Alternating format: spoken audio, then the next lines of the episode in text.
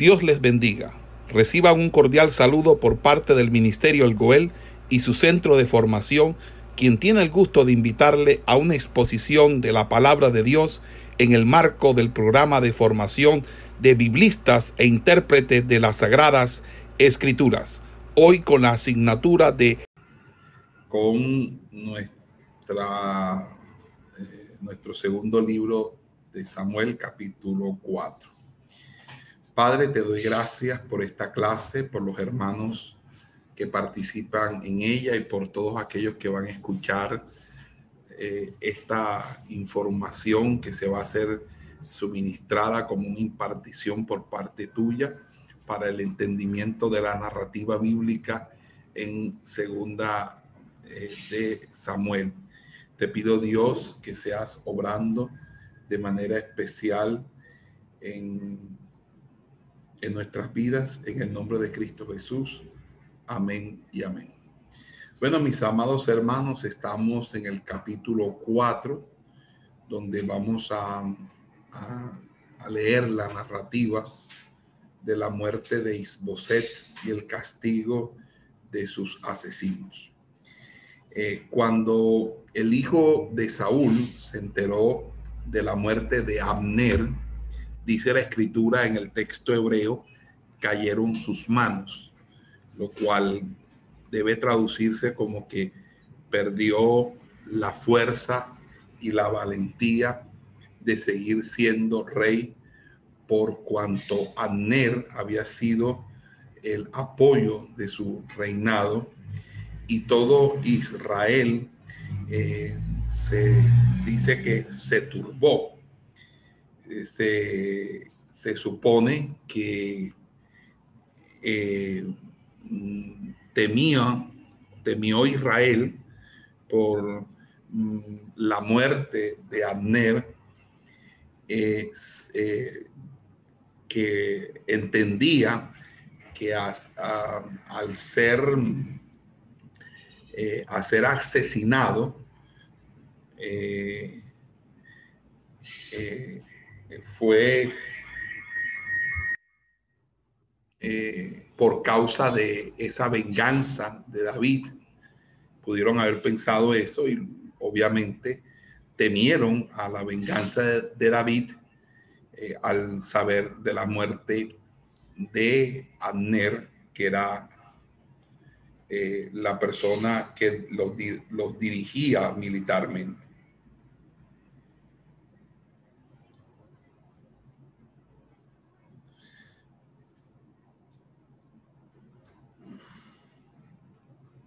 Eh, en ese sentido, pues podemos entender eh, la psicología que hay detrás de ese texto bíblico. Entonces, imagínense, eh, imagínense la situación. los israelitas saben de que murió el general, el hombre más importante de la nación, el que dirigía el ejército a manos de los siervos de David. No se sabía eh, eh, qué podía hacer en, el sentido de, obviamente, eh, que iba a suceder, porque si eso se le pasó a su general, entonces, ¿qué iba a pasar con ellos cuando David llegara ahora con todo su ejército? El, relato del versículo 1 tiene una especie de irrupción porque aparece allí que el hijo de Saúl tuvo dos jefes de bandas, eran eh, para él eh, como eh, hijos de Saúl, eh, el uno era Baana y el otro Recap, eh, que eran hijos de, de Rimón Berotita, de los hijos de Benjamín, eh, en el entendido de que Berot es considerado parte de Benjamín. y queda al suroeste de Gabaón. Y eh, el mismo libro de Josué nos dice a nosotros que desde tiempos antiguos, Berot es considerado parte de la tribu eh, de Benjamín. Eh, en ese sentido, este comentario acerca de Berot sirve para apoyar la indicación de que los mencionados Berotitas, Bana y Recap, eran benjaminitas. Y esta información indica el, horrendo crimen que iba a suceder porque dos hombres de, la misma tribu de Benjamín van a asesinar al hijo de Saúl, que era el rey de su propia tribu. Dice que el, versículo 3, que los berotitas habían huido a Gitaín y, y habían sido forasteros allí hasta el día de hoy. Gitaín es una ciudad, eh, en el texto hebreo vuelve a ser mencionada por allá en el libro de Nehemías como una de las ciudades en las que vivieron los benjaminitas después del exilio. Eso no significa que este lugar debió haber pertenecido a la tribu de Benjamín antes del exilio, eh, sino que es la única referencia que vuelve a surgir sobre esta población. En ese sentido, eh, conocemos, eh, no conocemos, no conocemos el motivo por el cual los berotitas huyeron a Gitaín y fueron forasteros en ese lugar hasta la redacción final de nuestro pasaje. Quizás se debe al hecho de que los filisteos conquistaron a Gitaín. Entonces, en el versículo 4, antes de que el narrador relate la acción de estos dos berotitas, presenta un comentario acerca de la familia de Saúl para señalar de antemano que con la muerte de Isboset, la casa de Saúl dejaría de existir por cuanto el último sobreviviente era un niño discapacitado, era un niño eh, eh, que era hijo de Jonatán, que era lisiado de los pies. Dice que la escritura que tenía cinco años de edad cuando llegaron las noticias de Saúl y de Jonatán que habían muerto en Jezreel y su nodriza que lo llevaba salió huyendo y cayó y con la caída él quedó lisiado de los pies. Mefiboset eh, es llamado también en otras partes de la Biblia, en el texto hebreo, de Primera de Crónicas, por ejemplo, Meribal, que significa destructor de Baal, similar a Ishboset, a Ishboset, que es llamado Eshbaal, que significa también quien destruye a Baal. Mefiboset eh, es algo así como la traducción de el que extermina los ídolos, el que extermina los ídolos. En el versículo 5, los dos hijos de Rimón eh, fueron a Mahanaín, donde residía Isboset, y llegaron a la casa de este en el calor del día, mientras él dormía su siesta.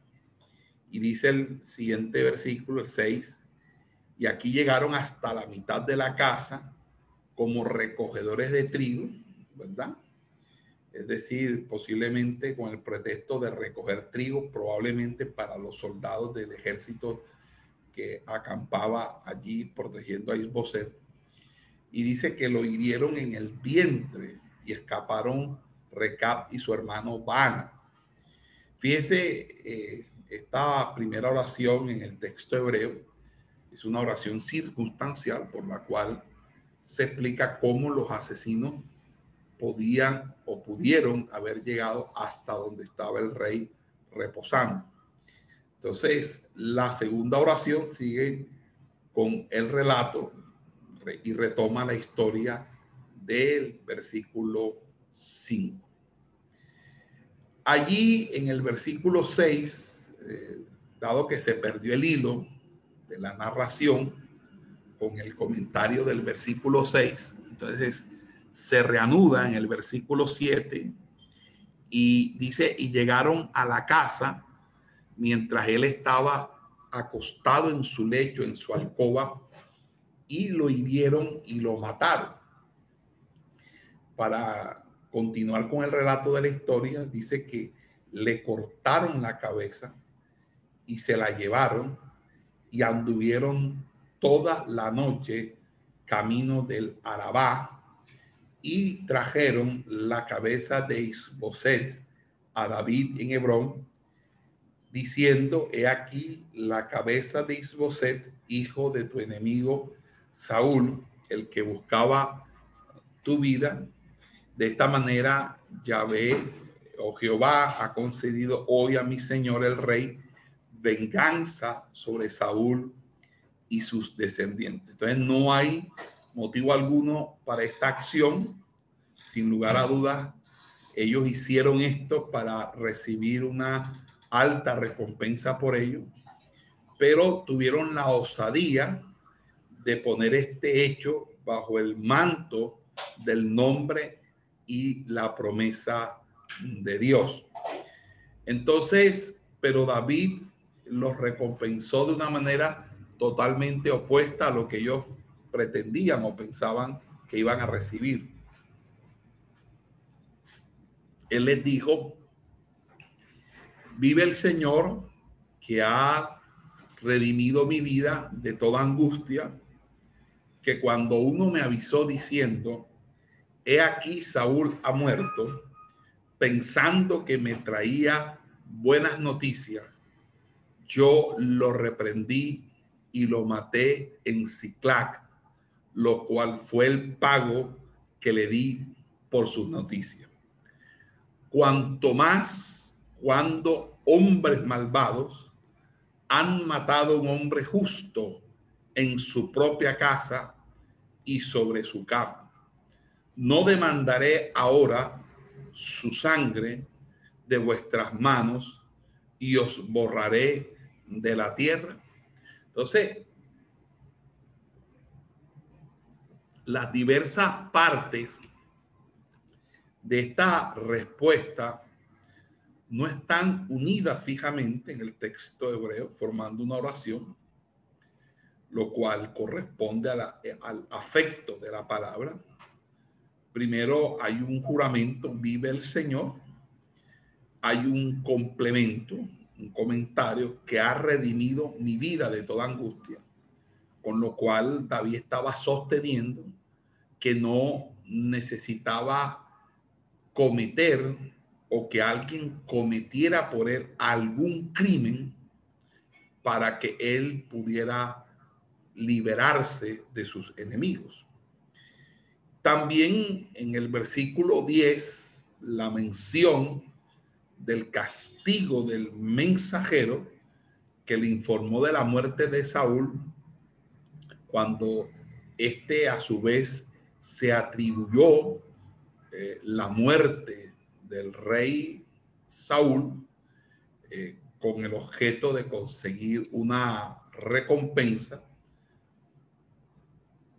Eh, entonces, asimismo, lo que hizo fue pagarle, asesinándole por haber puesto su mano contra el ungido. Ahí, en, esta oración compleja que tiene el texto esturgatiense, el texto hebreo, el texto masorético también, ahí vamos a, encontrar unas estructuras sintácticas interesantes que hacen gala de cómo hay una exquisitez en la narrativa y en la precisión literaria con la que David hace su respuesta. Entonces, allí eh, se utiliza un conjunto de expresiones hebraicas para decir que el carácter que le, se le imputa, ¿verdad? De Sedek significa justo, o Sadek, justo. Eh, era porque David entendía que él no había cometido ninguna injusticia, ningún crimen. A la larga, Isboset eh, fue arrojado a esa circunstancia porque él no era el que estaba dentro de la línea sucesoral más cercana. Es que hubo un exterminio de toda la casa real de Saúl y por obvias razones, entonces eh, él, eh, él, quedó como sobreviviente y le tocó asumir algo que obviamente no estaba preparado y más lo asumió al sentirse apoyado por Abner. Entonces David no veía, como tampoco vio a Saúl, eh, no vio a Isboset como enemigo, sino como una persona que las circunstancias lo llevaron a estar en un lado opuesto. Entonces ahí vemos claramente eh, el carácter eh, y el corazón de David y el sentido de justicia que David tenía al entender que Isboset no era su enemigo. Entonces, eh, en, ese, en ese orden de ideas,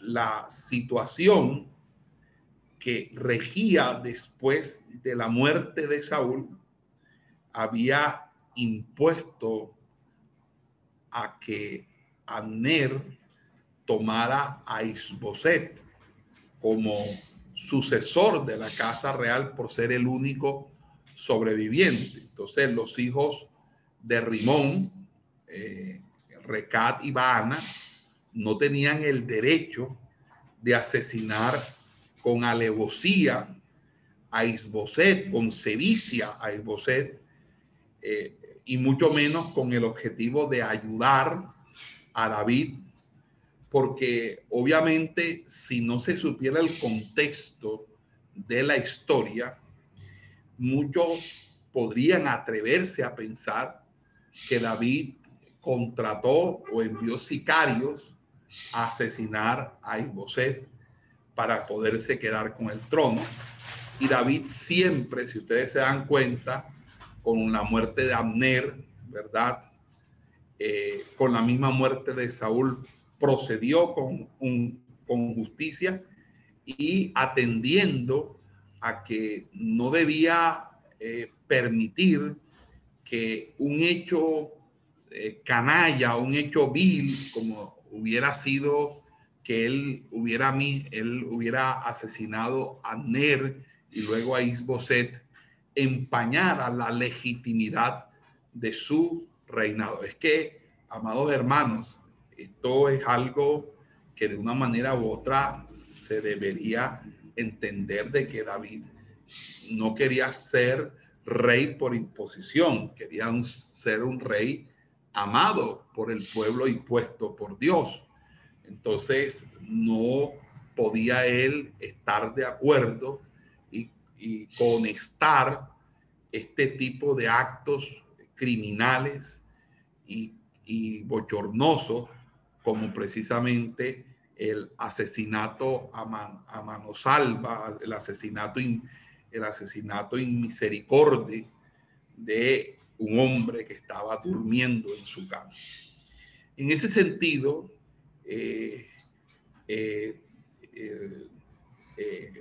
David sentencia y lo sentencia con esa pena de muerte. Entonces, dice que dio orden a los jóvenes de matar a los asesinos.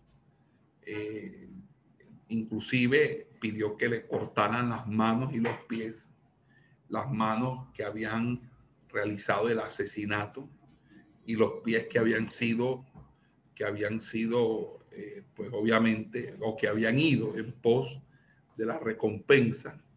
Y dice que colgaron los cuerpos junto al estanque de Hebrón, en lo que se llamó eh, algo así como espectáculo y ejemplo por el cual otros podrían ser evitados de cometer crímenes similares. Entonces, en ese sentido, eh, eh, dice la escritura, sepultaron la cabeza de Isboset en el sepulcro de Abner en Hebrón. Así pudo cumplir David con su justicia, no solo para mostrar al pueblo que no había ordenado ni justificado aquel asesinato, sino como señal de su rechazo contundente ante semejante crimen y para mantener su conciencia limpia ante Dios y los hombres, David procuró justicia, sentenciando a pena de muerte a los regicidas, es decir, a los asesinos del rey Isboset. Bueno, eh, ya eh, entraríamos luego de esta muerte eh, y sus consecuencias a los capítulos 5 al 9 del libro de segunda de Samuel que nos van a relacionar los hechos concernientes al reinado de David, sobre todo Israel, en, en cuanto a cómo consolida David su reino. Eh, capítulo 5, después de la muerte de Isboset, David fue ungido rey por todas las tribus de Israel y se levantó contra los jebuseos en Jerusalén, conquistó la fortaleza de Sión y puso a Jerusalén por capital del reino, edificando la muralla y construyendo un palacio después de haber derrotado a los filisteos en dos ocasiones. A fin de hacer de la capital mm, del reino y su residencia eh, el centro religioso de todo el pueblo como comunidad de Jehová, mandó traer el arca del pacto y construir para la comunidad un lugar de culto en una carpa, como va a aparecer en el capítulo 6. Después de esto decidió construir un templo para el Señor que correspondía a su nombre, por lo cual el Señor le dio en el capítulo 7 la promesa de la eternidad de su reinado. Y a esto se añade la enumeración, enumeración de las guerras de David con los pueblos circundantes, con los cuales, o por en virtud de los cuales, eh, estas victorias que obtuvo eh, le permitieron extender su reino y convertirse en una verdadera potencia. Israel alcanzó eh, la dimensión de una potencia entre los pueblos y reinos del mundo.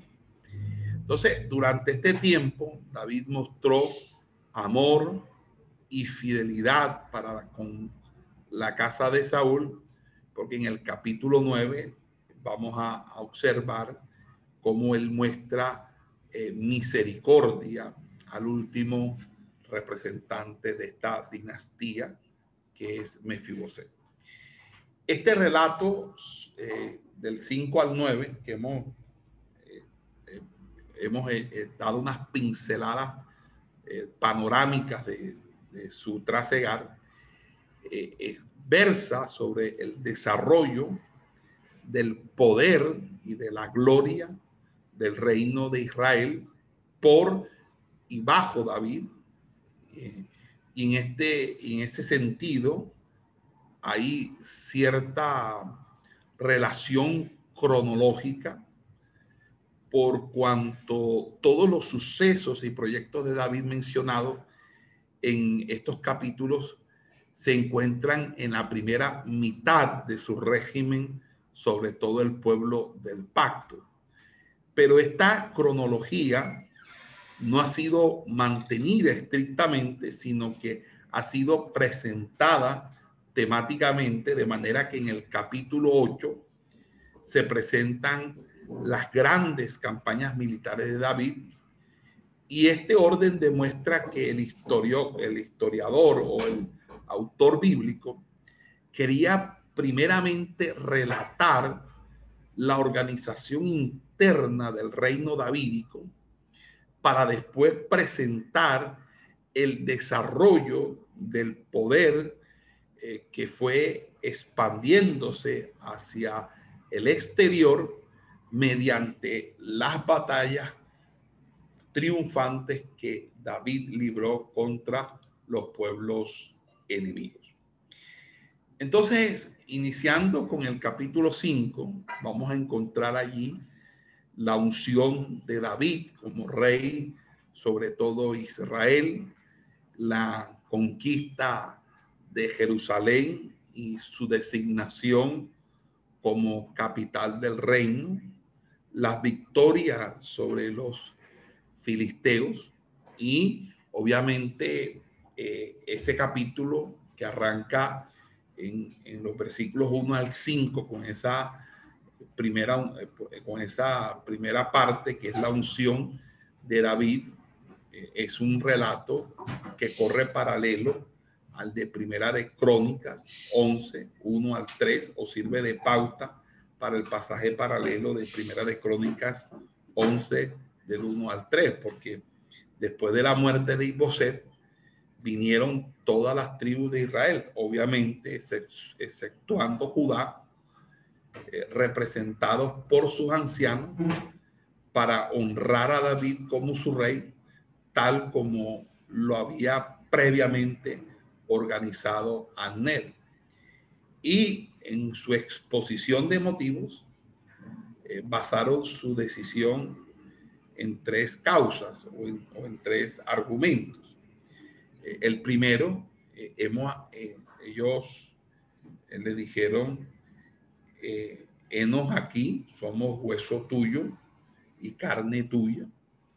Es decir, apelaron a, la, a la familiaridad y a la solidaridad intertribal, porque todas las tribus descienden de Jacob, todos son hijos de Jacob. Por lo tanto, eh, hay un vínculo de familiaridad inter, intertribal. Aquellos obviamente apelan para ser su argumento de apertura hacia David. También eh, le dan un segundo argumento. Dice que ya antes, cuando Saúl aún era rey sobre todos ellos, eh, eh, David era el príncipe de Israel y dice que guiaba a Israel en sus salidas y entradas. Es decir, que David era un brillante general del ejército que dirigía y lideraba a Israel en sus campañas eh, bélicas, lo cual de una manera u otra eh, hace ellos eh, asienten de que ahora con la muerte de Abner hay una clara idoneidad de tener a un hombre fuerte frente a la defensa territorial eh, por las amenazas provenidas de las naciones enemigas como los filisteos. Entonces, tener a David era tener la garantía un muy buen general con excelente experiencia y con una historia eh, ineludible, innegable de triunfos que hacían que confiaran la seguridad nacional de la, del pueblo a David, eh, David hijo de Isaí. El tercer argumento, eh, eh, al fin y al cabo, fue que aludieron a la palabra eh, de Jehová.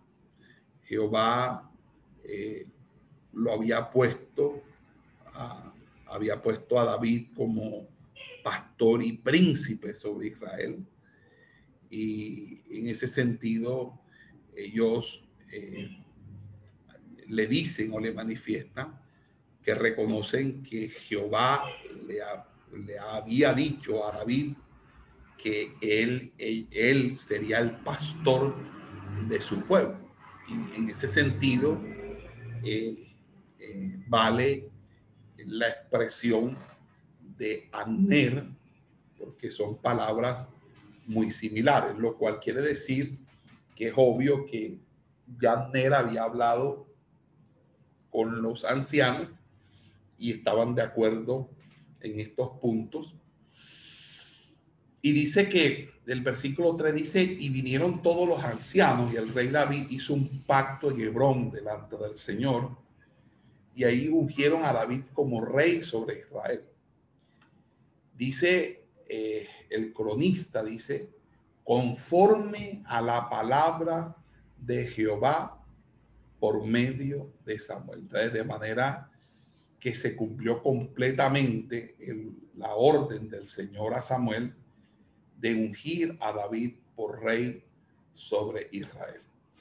Y David tenía 30 años cuando llegó a ser rey y reinó en Hebrón durante siete años y medio sobre Judá y 33 años en Jerusalén sobre Israel y Judá. Entonces, eh, en el libro de las crónicas, eh, se, primera de crónicas 29, están estos importantes datos informativos. Ya en los versículos 6 al 10, se nos va a hablar de la conquista de la fortaleza de, Sión y la elección de Jerusalén como capital del reino.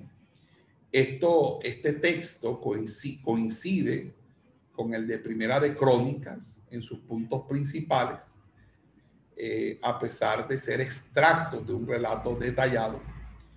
Por un lado, se hizo hincapié en unos detalles, mientras que en el otro texto se hizo énfasis en otros detalles, de manera que el texto de Primera de Crónicas 11 y este de Segunda de Samuel 5 se complementan mutuamente y se, y se armonizan. La conquista de la fortaleza de Sión fue algo que se hizo de manera inmediata después de que él, eh, David, fuera ungido como rey sobre todo Israel. Y esto no solo se debe a que fue relatado inmediatamente después, sino más aún a que según el versículo 5, David reinó en Jerusalén el mismo tiempo que fue rey sobre todo Israel. Entonces, el rey fue con sus hombres, eh, con sus soldados, eh, para, eh, a, Jerusalén contra los jeuseos, que eran los habitantes del territorio, eran obviamente cananeos, y ellos le dijeron a, a David, no entrarás aquí, aún los ciegos y los cojos te rechazarán para decirle, David no puede eh, entrar aquí. Fíjese que allí, en ese sentido, se está hablando de una forma, de una mofa, de una burla, como diciendo, aún los ciegos y los cojos te pueden sacar aquí a patadas a ti y a todo tu ejército. Entonces era una especie de burla, chiste, de, un chiste de, un chiste de, de mal acuso, de mal recibo. Pero David dice la escritura conquistó la fortaleza de Sión, la cual sería conocida después como la ciudad de David. Eh, David eh, dio su nombre a esta fortaleza cuando la escogió para ser su residencia. Eh, fíjese que la residencia o, el punto es que este es el nombre del monte más alto de Jerusalén, el monte de Sión, donde está obviamente la fortaleza, o estaba la fortaleza de Sión. Está situado al sur de la ciudad, donde se encontraba la fortaleza o el fortín de la ciudad que hasta ese momento había permanecido en la propiedad de los jebuseos, mientras que el sector norte y más bajo había sido conquistada por los benjaminitas poco después de la muerte de Josué. Entonces, en el versículo 8 se narra una situación aledaña a la historia de esta conquista, cuando dice que en aquel, que en aquel día todo aquel David dijo, David dice, todo aquel que quiere herir a los jebuseos, láncelo a la catarata, es decir, al precipicio. Tanto los cojos como los ciegos, el alma de David las, los aborrece. Esta parece ser una traducción eh, correcta que estamos haciendo del texto hebreo porque aquí, aludiendo a las palabras de los jebuseos, David llama a todos los habitantes de la fortaleza de Sión cojos y ciegos y ordenó lanzarlos sin piedad al precipicio. Eh, allí se utiliza la expresión catarata, ¿verdad? que significaría entonces eh, que los lanzarían al precipicio. Y esta palabra o ese término hebreo vuelve a aparecer en un salmo, el Salmo 42, 8. Entonces, en ese sentido, eh, podemos nosotros confiar que al pie del precipicio de Sión se encontraba una catarata y que quizás estaba relacionada con la fuente de Siloé. No podemos afirmar, eh, obviamente, eh, esto de una manera categórica, porque obviamente aquí hay toda una serie de investigaciones científicas, pero sí sabemos que es muy curioso, muy particular, el término hebreo sea el término catarata, para hablar obviamente de un precipicio, pero un precipicio desde donde cae agua.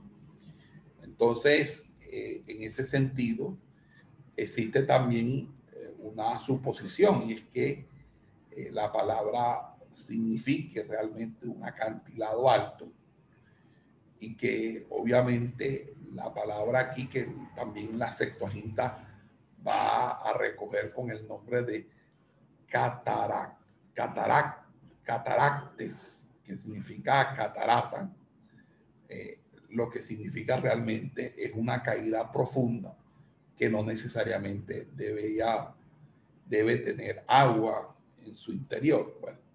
El asunto es que el, lo que el dicho de David es que ni el ciego ni el cojo entrará en la casa. Entonces esta designación de ciegos y cojos usada por David para designar a los aborrecidos jebuseos tiene el significado de persona non grata, persona con la que no se quiere entablar relaciones. En el libro de las crónicas, eh, las palabras de David con el dicho resultante eh, no se hallan, eh, por, pues, porque se citan otras palabras de David en las que promete promover a general aquel que derrote a los jebuseos, logrando así Joab el premio. Pero no podemos negar la veracidad histórica eh, de, de todo esto, porque es obvio que tiene mucho sentido que David se expresara de esa manera. Entonces, eh, Joab, que siempre quiso ser el general y que terminó asesinando a dos personas que se podían interponer en ese deseo de él, como fue Abner y luego Amasa. Entonces, eh, él fue el general del ejército de David. Eh, fíjese que dice el verso 9 que David habitó en la fortaleza y él decidió vivir en la fortaleza y la llamó ciudad de David, era la fortaleza natural de Sión y la ubicación de Jerusalén era eh, muy estratégica, está en todo el centro del país, en todo el centro del territorio nacional y en la frontera que separan a las tribus de Benjamín y Judá. Entonces, eh, en ese sentido, eh, podía tener rápido acceso o hacia el norte o hacia el sur, porque las distancias eran eh, equitativas o eran equidistantes. David fortificó la ciudad de Sión alrededor desde Milo hacia adentro. Y el libro de Crónicas va a decir que todo su entorno, es decir, él amuralló toda la fortaleza de Sión para hacerla resistente, pero también eh, para que fuera un lugar para él seguro, porque obviamente David tenía muchos enemigos. Entonces, eh, eh, se le conoció también allí como la fortificación de Milo, que ya era una muralla que había construida por los jebuseos, pero que ahora David la amplía, la hace más alta y más gruesa, con lo que se hace una verdadera fortaleza inexpugnable. Entonces ya el versículo 10 dice que David se engrandecía más, cada día más, y crecía en poder y gloria, porque Jehová, el Dios de los ejércitos, estaba con él. Entonces ya en el versículo 11 al 16, eh, allí hace una relación del palacio, las mujeres de David y los hijos que tuvo con esas mujeres. Inclusive, eh, cuando uno revisa Primera de Crónicas 14, que también contextualiza acá es paralelo a esto, dice que el rey Irán de Tiro envió mensajeros a David con madera de cedro, carpinteros y canteros para ayudar en la construcción de una casa, de un palacio para David. Eh, Irán, rey de Tiro, no solo eh, alcanzó a tener amistad con David, sino también con su hijo Salomón.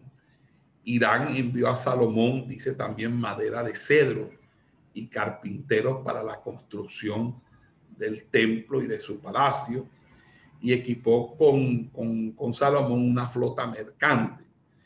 Y Salomón le retribuyó dándole 20 ciudades en Galilea, 20 años después de la construcción del templo, además de la paga anual con trigo, aceite y vino. Entonces se puede deducir de las informaciones de que Irán estuvo reinando en más o menos en el vigésimo cuarto año o al menos en el vigésimo año del reinado de Salomón, que dio, que debió entonces haber reinado por lo menos para haber estado a, la par de los reinados de David y Salomón, y Salomón entre unos 45 y 50 años. Entonces, eh, él ayudó a David a construir el palacio, pero también ayudó a David a construir, perdón, a Salomón a construir el templo. Por eso se puede suponer que pudo haber reinado eh, Irán, rey de Tiro, entre el octavo y el décimo mes, inclusive, y el doceavo año del reinado de David, sobre todo Israel, eh, que serían unos seis a diez años después de la conquista de la fortaleza de los jebuseos. Y obviamente eh, su reinado se prolongó más allá eh, de la muerte de David, ya cuando Salomón gobernó. El envío de los mensajeros de Irán a David y su construcción del palacio sigue inmediatamente a la conquista de la fortaleza de Sión, no significa que,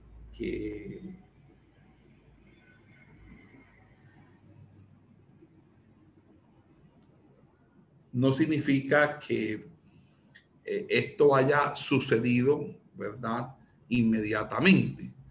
Aquí tenemos que entender que a veces las compilaciones de los acontecimientos históricos no son de tracto sucesivo, sino que a veces, a pesar de que sintácticamente en las oraciones parecería que fuera de manera inmediata, pudo haber pasado años entre uno y otro. Entonces, la, la compilación de los diversos acontecimientos en nuestro capítulo no es cronológica, sino temática.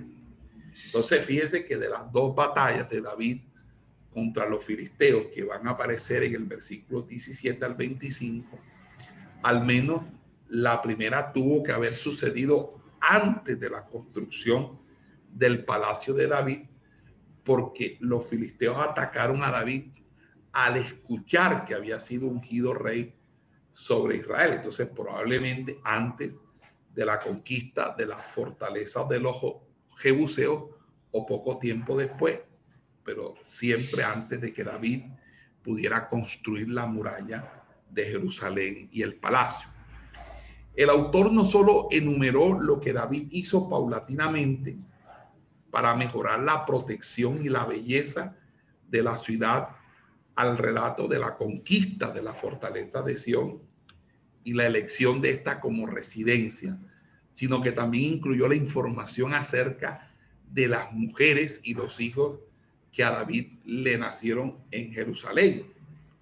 Fíjense que dice, y David reconoció que Jehová lo había confirmado, verso 12, por rey sobre Israel y que había exaltado su reino a causa de su pueblo Israel.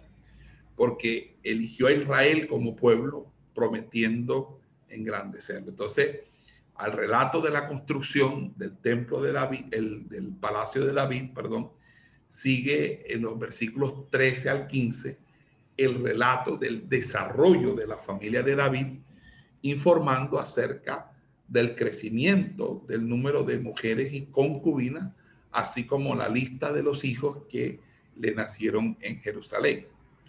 Fíjese que a pesar de que en Deuteronomio 17, 17, estaba prohibido que el rey de Israel tuviera muchas mujeres, pero como en la tradición oriental correspondía a un palacio grande tener un buen harén, David se dejó llevar por esta tradición y no siguió el mandato de Dios, lo que trajo consigo algunos problemas, además de la caída que lo ocasionó el deseo por Bexabe.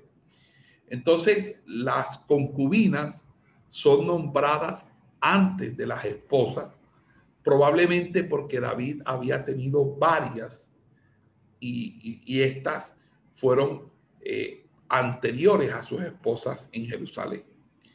En la crónica se omite el término concubina, pero sin intención, por cuanto ya en primera de crónicas también menciona las concubinas de David, sino porque no son relevantes para la lista de los hijos que presupone el relato de primera de crónicas 14.3 en adelante. Entonces, en la lista no hay diferencia entre los hijos nacidos de, de concubinas y de las esposas, y no todas las mujeres venían de Jerusalén. ¿Ok? Eh, por eso dice que después que vino de Hebrón, entonces en el libro de Crónicas, esto está aclarado eh, porque la construcción textual hebrea dice que los hijos de David fueron mencionados y aún en la genealogía es también mencionada en Primera de Crónicas 14 y Primera de Crónicas 3, eh, aunque de pronto en algunos casos puede suceder que hay variaciones en la pronunciación,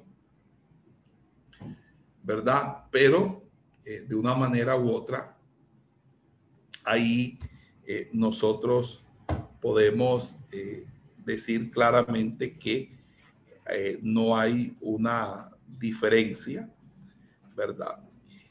Eh, en ese sentido, eh, eh, hay unos nombres que van a aparecer como Elipalet y Noga, pudieron no haber entrado al texto por algún motivo, por cuanto en primera de Crónicas 3.8 hay una, una suma de nueve nombres que solo resulta si se incluyen estos dos nombres, ¿verdad? Y en ese orden de ideas, pues ahí tenemos la lista de los hijos que voy a leerlo y seguir aquí, atendiendo al, texto de la Reina Valera 60,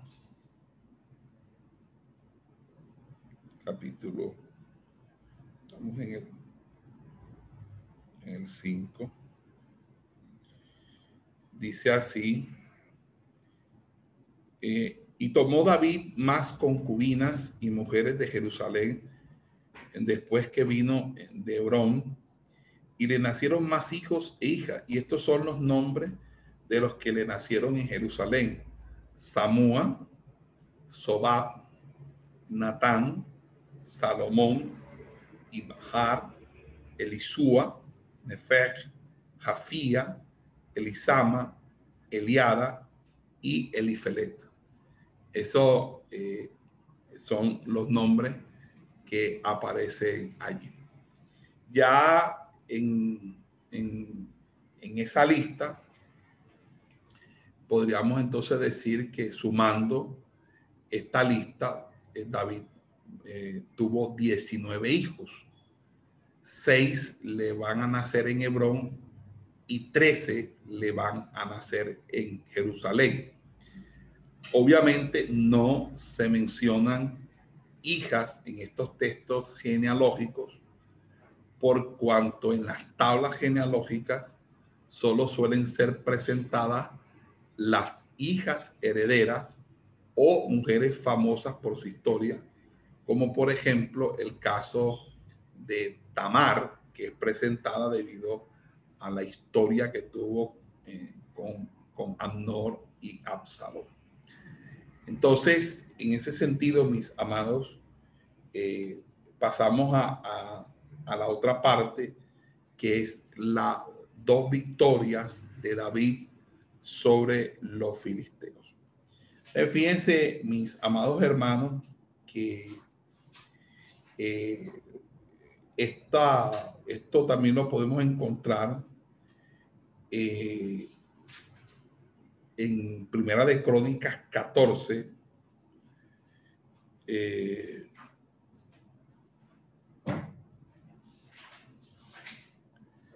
eh, con suma certeza, estas dos victorias pertenecen al tiempo entre la unción de David en Hebrón y la conquista de la fortaleza de Sión. Entonces, la primera eh, se puede deducir a partir de las palabras cuando dice al oír los filisteos que David había sido ungido rey sobre Israel.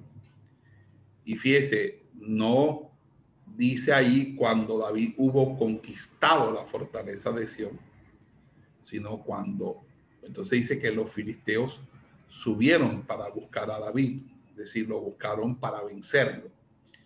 El, y eso es lo que presupone que David todavía no vivía en Sión. Probablemente había salido de Hebrón para preparar la campaña contra los jebuseos cuando supo del avance de los filisteos hacia la fortaleza donde se encontraba, hasta la fortaleza de Sión.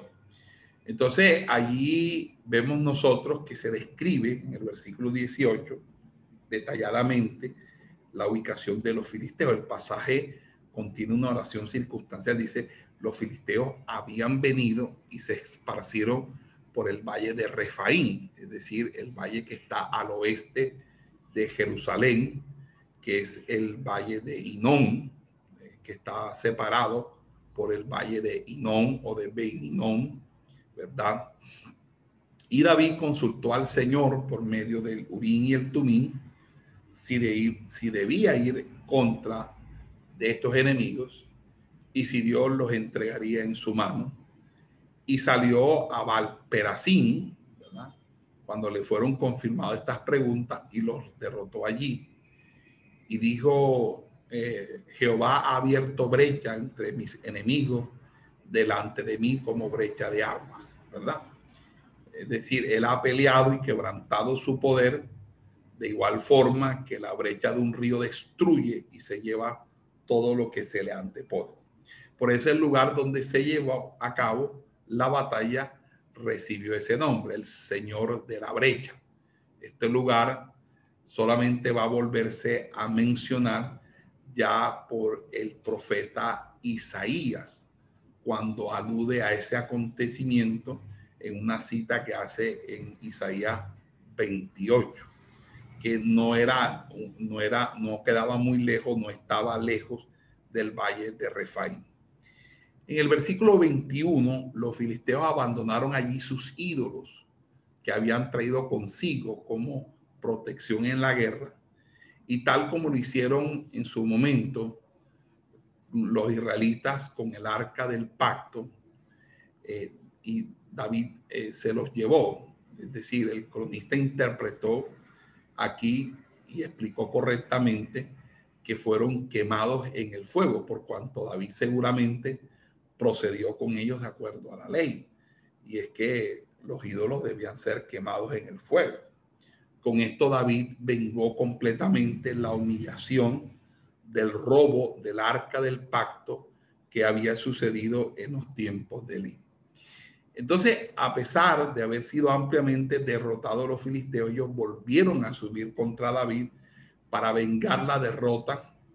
Y dado que David no había intentado alcanzar una victoria final, quizá posiblemente porque no estaba lo suficientemente preparado, apenas estaba organizando el ejército y las tribus que se le habían anexado, igual se volvieron a reunir los filisteos en el valle de Refaín. David volvió a consultar al Señor y recibió por respuesta, dijo, no subas, rodéalos por detrás y sal de ellos frente a las balsameras. Entonces, fíjese, eh, fíjese que cómo se le da esa, esa, ¿cómo se llama? Esa orientación.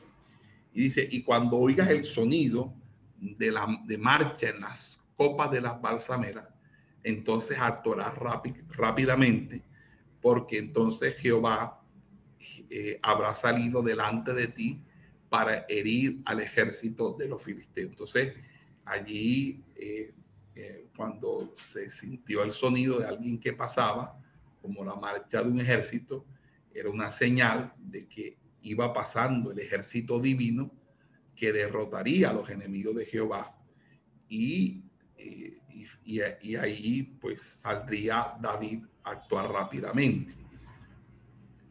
Y lo mismo que va a suceder en otros pasajes de las escrituras. Entonces David hizo como le fue mandado y venció a los filisteos desde, desde Jeba hasta la región de Geser. Y el cronista presenta eh, eh, esta, esta, esta victoria como una victoria contundente. Y así termina el capítulo 5. Eh, entonces, mis amados hermanos, vamos a dejarlo hasta aquí. Gloria sea al Señor. Esperamos que este estudio haya sido de bendición para su vida y ministerio. A Dios sea la gloria. Este es el Ministerio El Goel, vidas transformadas para cumplir el propósito de Dios.